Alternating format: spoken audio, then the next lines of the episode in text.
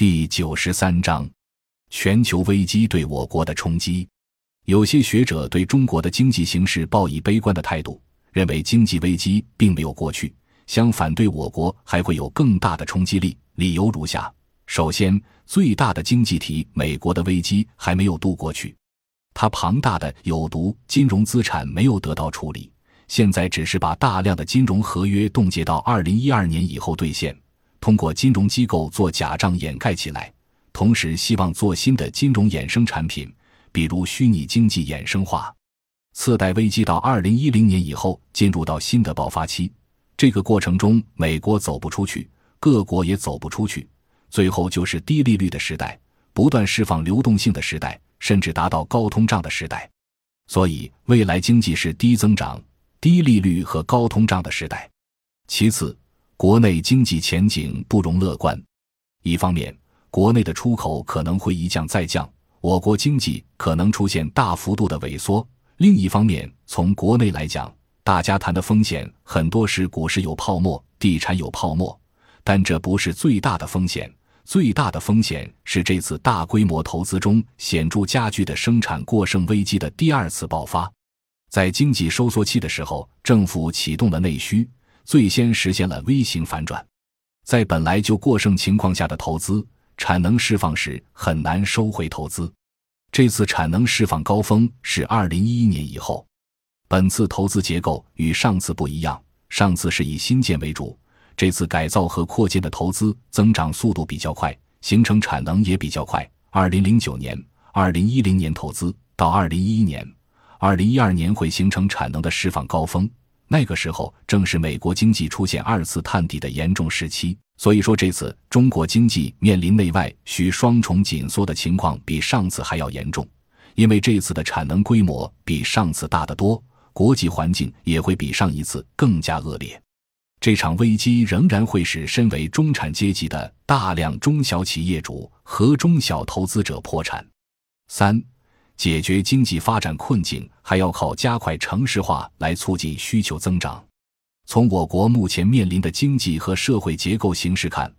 我国既有走城市化道路的需求，又存在走城市化道路的风险。这将主要取决于我国采取什么样的政策来解决中国特色的问题。如果解决得好，中国一定能够在全球萧条中很快崛起。对此，有学者认为，出路还是在城市化的发展上，因为城市化有巨大的内需市场空间。一方面，城市化可以提高对过剩金融资本的需求空间，有利于缓解当前产能过剩和对金融资本低需求的形势；另一方面，我们的城市化被压制了六十年，如果把这个需求释放出来，中国仍然可以再增长二十年。过去由于收入分配导致生产过剩，被新的全球化导致的新的外需吸纳了，但目前可能出现内外需紧缩的双重困难，所以必须在分配环节上突破。这种突破往往会在政策制定时就变形。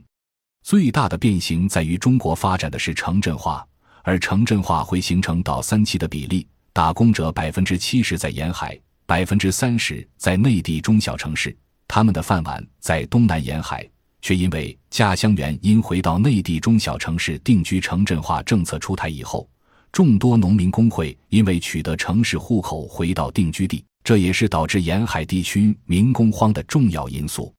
东南沿海这些最需要劳动力的地方，反而得不到劳动力，提高了劳动力价格，进一步丧失了国际竞争力，这样并不利于中国经济的发展。研究中国结构变化要包括两个方面，一个是经济结构，一个是社会结构。经济结构变化在前，社会结构变化在后，但是时间不能离太远。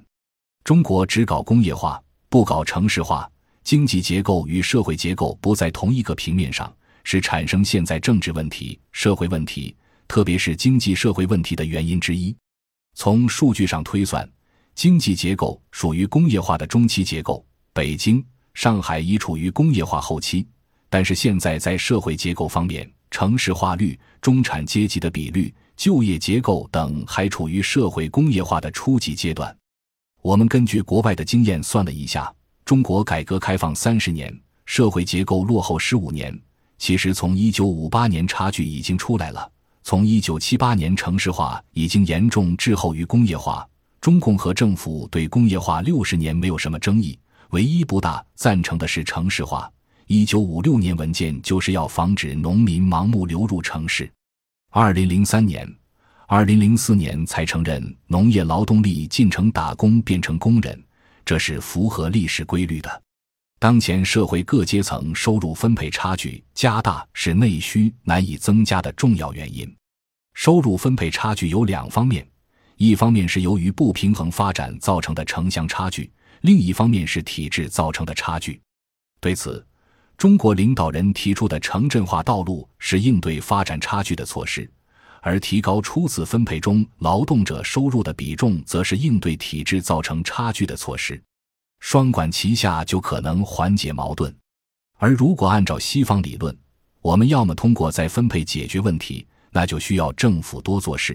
要么在初次分配方面解决问题，则需要老板多做事。现在我们在这两方面都难有政策突破。本章已经播讲完毕，感谢您的收听，喜欢请订阅专辑，关注主播，主页有更多精彩内容。